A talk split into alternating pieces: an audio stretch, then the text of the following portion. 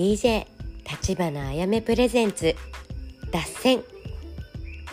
脱線ぶっちゃけバイブストーク。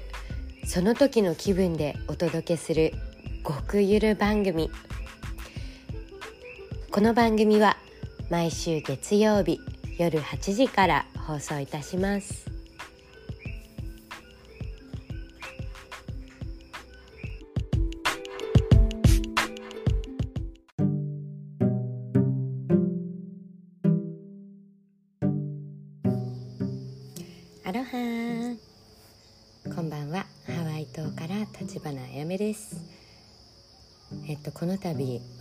私31歳になりました。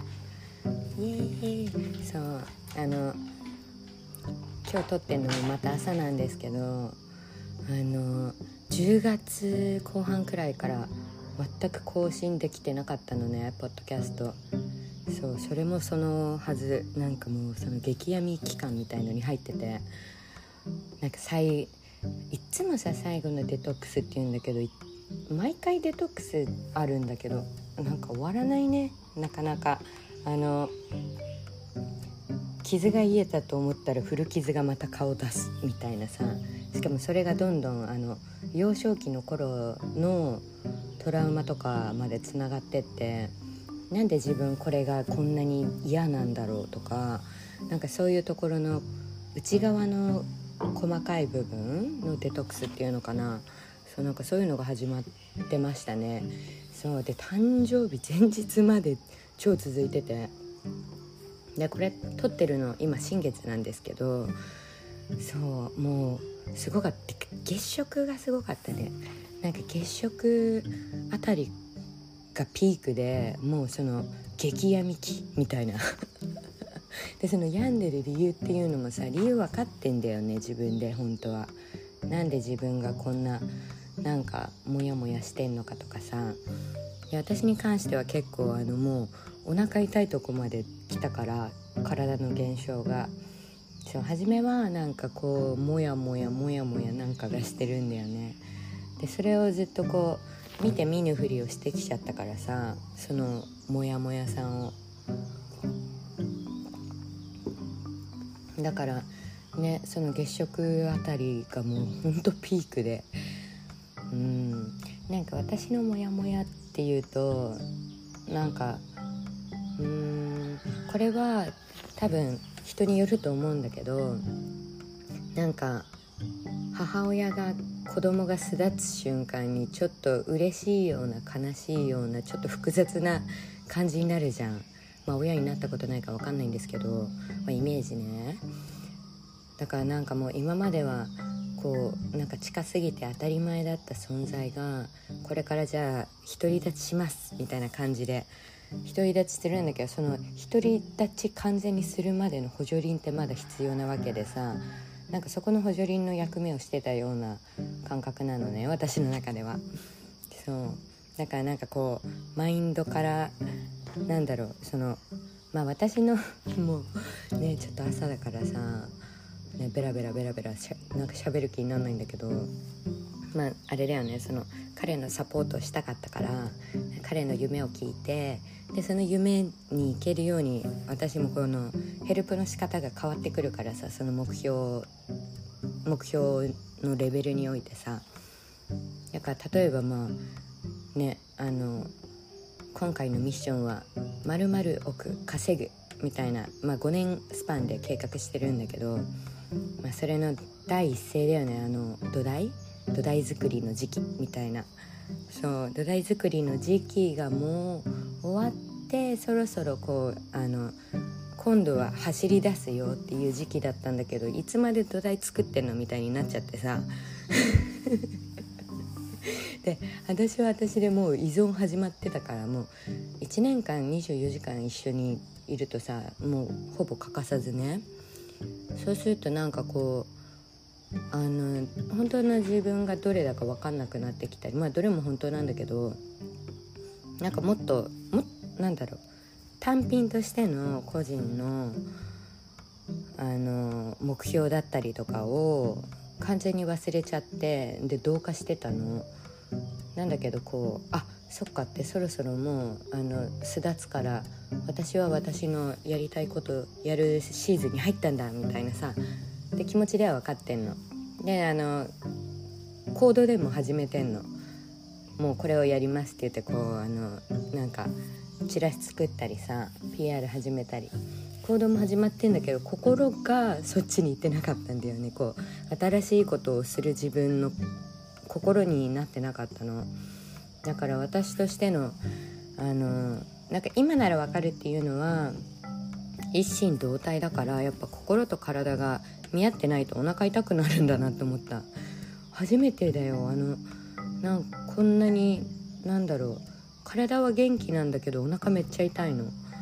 でそれが1週間くらいずっとしかもあの動けなくなるくらいの腹痛。もうキューってこうなんか胃袋わしづかみにされてるみたいなさ。キューっていう痛みがしかも午後の3時3時になると その腹痛が来るの。体がなんかもうさねまあそれを言ってしまうと今までやってたあのまああれだね清掃とかさなんかそういうあのファンデーション作りの時期のあのステージが終わったよって言われてんのにそれをずっとあの気づいてんだけど変化するのがちょっと怖いからダラダラダラダラ同じことやっちゃってで最終的にお腹痛くなってもう分かってたんだよ本当は。もうメッセージでさ「ちゃうでそっちじゃないで」って言われてんのに。いやでも変わるのちょっと体力使うからこのままでいいっすみたいな感じでそれやってた本当の自分が出てきて。もう気づきやみたいな。なんで関西弁なんだろう。まあそんな感じです。だからなんだろう。もうその腹痛で動けなくなった時にあもう一瞬あの日本帰ろうと思ったの。リセットしに。でまあ1ヶ月くらいあの期間空けてれば全部さ自然にリセットされるからその環境とかあの自分のやってたこととか。ね。だからなんかリセットかけようと思ってでフライト探し出して。もう日本1ヶ月、まあ、クリスマス前くらいに帰ってきて日本日本行って帰ってきてでほんでそっから新しいことやろうって思って。で見てたんだけどその時がちょうど誕生日の前日とかだったんだよね。そう。で誕生日の前日とかに自分のフライト調べてて。でその時の私はもう本当になんか心身ともにもう疲れきってたからなんか自分の誕生日をなんここでお祝いするっていう感覚がなくてじゃあなくてっていうかもうなってなかったんだよね。もう帰って休みたいみたいな。そうだからなんかうん一番最高のプレゼントなんだろうって考えた時にあ実家だってなったやっぱ。ね。もう実家ってやっぱ天国だよね一番の、まあ、それもさお母さんがいるからなんだなって。うん。だから実家帰って昼寝しようって思ってたの。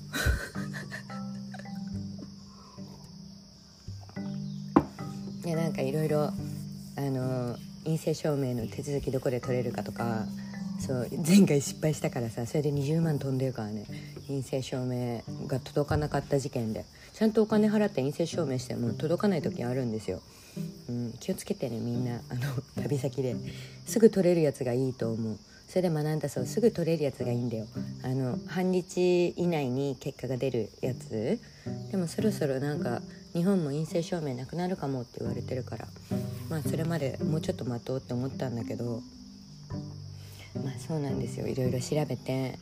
であのまあこういうプランで帰っかとか 思っててさ。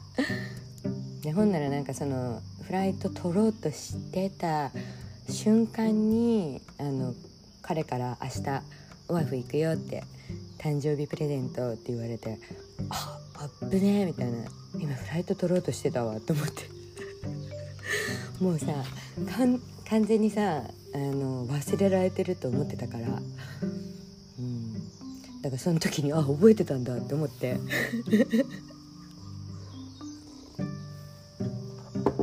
でなんかあれだね。気持ちが一気にこう落ち着いてあのもうこう衝動で帰んなきゃみたいな感じのそれがなくなってさいつもさ分かってはいるんだよ。物事がスムーズに進む時はそれ。いいよって言われてんだけどいいよっていうかまあそっちの道正解やでってあの自分のあのハイヤーセルフに言われてるんだけど物事がうまく進まない時とかこうなんか汗汗してる切羽詰まってるような時ってなんかまあそっち行ってもいいんだけどそっちじゃないよってもう言われてるサインなんだよね。でそれも分かってはいるんだけども切羽詰まってる時ってそれを気づく余裕もないの。どれが心地いい感覚だっけって？どれが切羽詰まってる感覚なんだっけって？それさえももうあの考える余裕がないからさ。ね。だからそれで結局いやこれは魂が今日本に帰るって言ってるって思いたかったんだよね。そう。で思い思いたかったから思い込もうと結構自分に言い聞かせてたとこもあったの正直今思うと。なんだけどその時はいや今しかないみたいな。前回も帰れなかったし今しかないみたいな感じでねメラメラモードだったんだけど。で結局あのスムーズにオアフに飛べてさであの今次のお掃除隊の子たちがお手伝いしてくれてるから。だからお家も安心してお任せできてあのワンちゃんとか植物とかね。そう植物さすぐ死んじゃうからさお水あげてないと意外と繊細なんだよね動物よりも。だからなんか植物増えてきたからあ植物ケアできる人お願いしますって感じだったんだけどもね植物生き生きとして生きてるからさすごい感謝です本当にもう。でなんかあのいつも一緒に旅してる向井さんも今回はあの家のこともしこっちの家のこと何かあったらすぐ助けてくれるようにってあのヒロに残ってくれて。で初め初めてだと思う。2人で旅行したの。いつも3人だったからさ。そうだから初めてなんかちゃんとデートしてるような感覚だったね。うん、でまあいろんな物事がもう超本当にスムーズで。でオフ着いたらあのもうほんとファミリーのウェッちゃんウェズさんのお家に泊めてもらって。でなんか最近出会ったあのミリちゃんっていうあなんだろう。私の中ではもう超宇宙人みたいなもうすごいあの可愛くていい人ででなんかいい意味でぶっ飛んであのフワちゃんみたいな。感じだねって今回さなんかそうフワちゃんに似てるって言われるって言わ言ってたんだけど本当になんかそんな感じ。あの元気でカラフルであのとても軽い、うん、とても軽い。で礼儀正しくてなんかすごいレアな感じの。そう。でそそうだミリちゃんに会えたのも前回フライト飛べなかったからさ日本に。飛べなかったからだからその時あのウェズさん引っ越したてだったからその時も泊めてもらってさでその時に「あてか合いそうな子いるから紹介するよ」って言われてでミリちゃん紹介してもらったんだよそのフライト逃した時に。だからやっぱうまくできてるよね。うん。なんかもうこういうさジェットコースターみたいな経験するようにさシステム化されてんだろうなって最近思ってきちゃった。こうなんかもうほんともう泣くくらいのどん底みたいのが来た後ってもう天国くん来るの分かってんだけどさ忘れちゃうんだよねその時は。あの地獄だから。ね。でもそれであのミリちゃん今回あの連絡してみたらさちょうどお仕事お休み中で。そう。だからあの「行きます」みたいな感じでピョンって来てくれて。でその時あの最近のあのなんだろう仲間？そう超近い仲間みたいな感じで。あの台湾人のショーンっているんだけどもうもう超ねなんかファミリーだわ。であの息子さんとで次の日あの奥さんとも会えてなんかもう集合してきたんだなって勝手に思っちゃってさ。もちろんなんかあのいちいち言わないよ。あの昔前世どうのこうのだったんですよとかなんかそういうそういうのももうどうでもよくなっちゃってさ。なんかあーってもうあのまた出会えたんだなみたいな、うん、でなんかみんなにお祝いしてもらって誕生日。そう。でなんかもう本当になんか初心に戻った。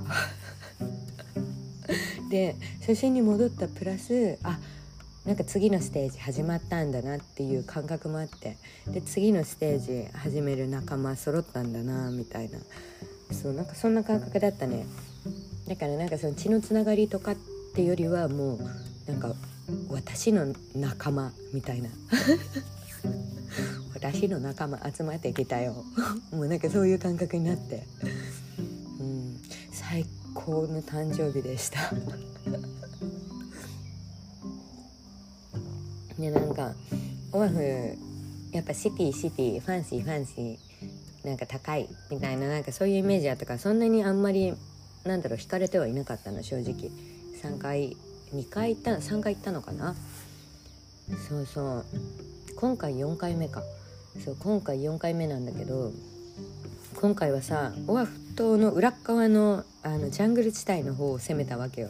あのホノルルワイキキのあのフラッシーフラッシーな感じじゃなくてあの車で1時間半くらい後ろぐるっと行くとあの本当にハワイ島とまた違う大自然が広がっててでなんかあのジェラシック・パークとか撮影されてたあの土地とかがそっちの方なんだよね。オアフの後ろの方。もうさなんだろう。すっごいでかい崖のような山のような緑のまあ山だな。でも日本にある感じのねこう富士山みたいな山じゃなくてもっと何て言うんだろう。うん。相撲さんの親指みたいな感じの山？伝わる？伝わってますか？なんかそういうちょっと丸っこいだけど太くてドーンみたいな。ね。まあなんかそういう感じの山が広がっててさ感動しちゃって。でそこにさ平等院っていうあのお寺があるんだわ。でその平等院っていうのも日本であのうちらが使ってる日本の10円玉の後ろにさお寺書いてあるじゃん。あれあれあれ。そう。あれ日本にあるんだけどハワイがそれを完コピしたものをそこに立てててその裏側に。そこ超やばかった。超好きだった。日本にはない感じのお寺。なんかハワイのここだからこのお寺は超こんなになんか映えてんだなみたいな。その平等院のお寺の後ろがさすごいその親指の山山山みたいな感じなんだけどもう迫力満点。でなんかこうあのお寺に行く途中にお墓とかもあるんだけどすごいなんかもうチルインダヘブンなんだよ。これあのウェズさんがあの運転しながらここのお墓すごいチルだよね。もう天国。チルインダヘブンメン。みたいなさ。そうそうそう。チルインダヘブンハマっちゃって。チルインダヘブンメン。って本当に天国だったそこのお墓。お墓ってちょっとやっぱこうねあのなんかどよんとした雰囲気とか日本だと想像するじゃん。でもこっちのお墓も白い鳥とかが歩ってて飛んでてでなんかあのすごい日の当たる丘のてっぺんにその平等院の前にお墓いっぱいあって日本人のお墓もすごいいっぱいあったよ。あの平等院行く途中。ねそれでなんかもうあのすごい気の流れのいいようなお墓通ってで平等院到着してでもその平等院がまたこう木とかに隠れて森の中にひっそりと佇むお寺みたいな感じで超かっこいいの。でその平等院の中入ってくとあの後ろにちっちゃい屋根ついたなんかティティースポットみたいな感じのとこあるんだけどその平等院入る手前の後ろそこがなんか神様って感じだった。あのちっちゃい小滝が流れてんだけどちょろちょろちょろザーみたいなちっちゃい小滝。でその手前にあの白いブッダちっちゃいブッダがこう置いてあるんだけどそこの後ろのお水だねなんか神様って感じだった。もう神様あここの神様かって。すごいなんか優しくて繊細で美しい。でも日本とハーフだったね。日本とハワイのハーフって感じのエネルギー、うん、もうなんかありがとうみたいになってさ。ね。だからその後ろのお水のところちょっとあの機会あったら行ってみてください。すごい優しかった。うん、でまあそこで「ありがとう」ってお祈りしてでなんかあの本島の方ね。本堂の方行ってでそこもまたすごい気の流れがよく作られててさ建物がね。あの真ん中にでっかいあのブッダがいるんだけどゴールデンの結構デカめのやつ。なんだけどそこのなんか風の通り抜けがほんとなんかもう竜の通り抜けの門みたいな感じの感じになっててすごい風が気持ちよくブワーって中に入ってきてうわーみたいな。でそこでこうあの椅子あるからさ目つぶってちょっと瞑想しながらはあってもうすんごい気持ちいい。でそこでなんかまたあのちょっとブッダにお祈りしてから、まあ、抜けてってでぐるっと回って終わりなんだけどまたそその平等院の作り方がさ左側から来て入った時と右側こう出る時顔が違うんだよね。その斜めから見る角度もすごい美しくって。どっちも写真撮ったけど意外と私はこう帰り際の平等院のあの横顔の方がハマったかな。すごい美しいなって思って。うんもうすごいオアフで一番好きなスポットでした。うん、オアフの中にさ伊勢神宮の姉妹神社みたいのもあるんだけどそこはなんかもうなんかやっぱシティ綺麗なんだけどシティの神社って感じでもう平等院のお寺はーんってなったほんと。うんすごい絶景です。でその隣にさボタニカルガーデンがあるんだけどそこのボタニカルガーデンはなんと無料なんだけどクソでかいの。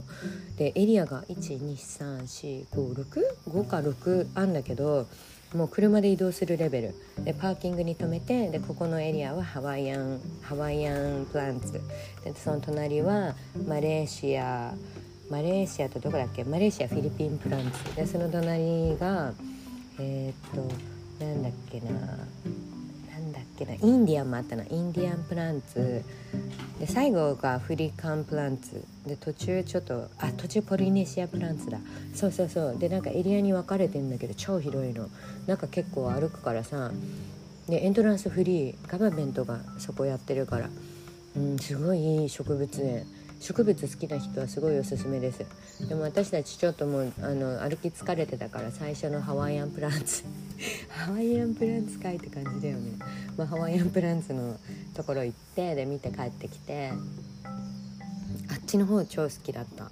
あとなんかあの誕生日祝いにあの彼に乗馬乗馬とあのプライベート乗馬と上に上でなんかマシュマロ焼きマシュマロとか焚き火囲んでちょっと楽しんで帰るプランみたいのをプレゼントしてもらったんだけどそっち側はもうあのなんだろうまた違うね海とかそういうハワイじゃなくても赤土？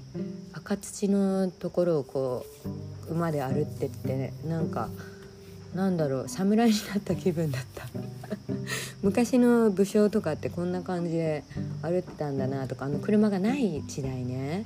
でも馬ってさすごいあの繊細だからさ馬なんかこっちがなんか弱気でいるとすごいやられるんだよね。あの馬って繊細なその人の「おはよう」そう。なんかそのその人がビビってると下に見てくるわけだからなんかその馬が怖いって思ってたら馬も自由に勝手に動き出しちゃうんだよねで私馬乗んのさ一人でなんかあの観光で馬乗ったことあったんだけどおばちゃんが隣について「どうどう?」みたいな感じのじゃなくってあのなんか一人で馬乗るっていうのが初めてだったからさだからジェイドさんとかはあのお父さんが馬を持ってたから乗り方とか全部知ってて超気持ちよさそうに乗ってたけど私の馬すごい途中で草食い出したりさ首ブンブン振り出したりさ。で私もさなんかその時さなんかはってこうお腹あたり脇腹あたりかななんか蹴らなきゃいけないの馬さんの。蹴らなきゃいけないんで蹴れなくってかわかわいそうで。それも良くなかったっぽいね。そう。だからなんかあの結局私の馬は自由好き放題あのねなんだっけドーラって言うんだけどドーラ結構好き放題やってあのてんやわんややられたね私は。うんだからなんかその動物とかってさテレパシー領域だからさすぐ見抜いちゃうんだよねそういうね怖がってる人だったら、まあ、自分より下じゃんだからその動物ってそのね感情とかっていうよりはもうその場であこれはなんか自分より下やな。犬とかもそうじゃんね。あの全然言うこと聞かないじゃん。あの下に見てくると。うちの妹昔の実家で飼ってた犬よくお尻噛んでなんか追いかけ回されてたね。そうまあそんなこんなで。いろんな経験ができたんですけど後ろのオアフとすごいあのうわーってもうオアフ大好きってなってあのでそっからまたこの1時間半かけてシティに帰ってくるところもすごいなんかすごい新鮮で。ね、あの一つの島に陰をはっきりとドーンと置いてくれてるみたいなさ。であのワイキキホノルルがなぜ雨降らないかっていうとその後ろの親指みたいなでっかい山たちが雲雨雲全部ストックしてくれてんだよね。だからそのおかげであっち側はもうほぼ夏あじゃあほぼ雨が降らない。でも後ろのネイチャー側はもうヒロみたいにすぐ雨降るからさなんかもうすごい陰陽はっきりしてる。あもうなんか2回目も言っちゃったよ。そうなんか素晴らしい島でした。だから今までなんかあのシティ側しか見てなくてあのいや私はワイフいいやって言ってたけど全然全然もう素晴らしかったです。ねえ。まあそんなこんなであのオアフに行くタイミングがある人は是非裏側行ってみてください。うん。まあそうですね。で今あのもう誕生日ね終わって帰ってきてるんだけどそのシティとか経験した後にヒロ帰ってきたらもうヒロ大好きって今なっててやっぱ自然の音なんかこの風の音とかさ鳥のさえずりとか、ね、雨の音とかなんかその自然の音すごい好きなんだなっていうことにもまた気づけてさ、ね、だから自分のいる場所好きじゃないって思いそうになったらやっぱ外出ることなんだなって思った。本当は大好きなんだよね。なんだけどその同じ風景に魂がちょっと動いてって言ってるみたいな。ねあとどん底来たらあとはなんかスコーンって上がるっていうのも今体感してるからさ。あのもしまだどん底続いてる人も安心してくださいね。その後スコーンってくるので。でそのスコーンってくる時に吹っ切れること。うんこれすごい大切。吹っ切れること。うん。まあそんな感じです。あのもうスコーン抜けたのでまたあのエンジン吹き返して。次のミッション。次のミッションはなんかヒーリングなんだよね。うんヒーリングが来てるから今度はあの家づくりも、まあ、趣味として今度は好きだからさ作ることは。ただね本気で集中してやると体壊しちゃう。ってか体壊れたからさほんと腰痛めちゃってさで腕も右手なんか超上がんなくなっちゃったりして。だからまあ何事もバランスですね。うんあの体壊してる人気をつけてくださいね。あの体壊れたらもう何もできなくなっちゃうので、うん、はい。ということで今日の脱線はこの辺で。皆さんいつも聞いてくれてありがとうございます。でなんか最近知ったのがさこの聞いてくれてる人本当ね身近な人だったりするからもうありがとうございます。そして引き続きこれからも応援よろしくお願いします。それでは皆さん良い夜を。Aroha, mahalo, bye bye.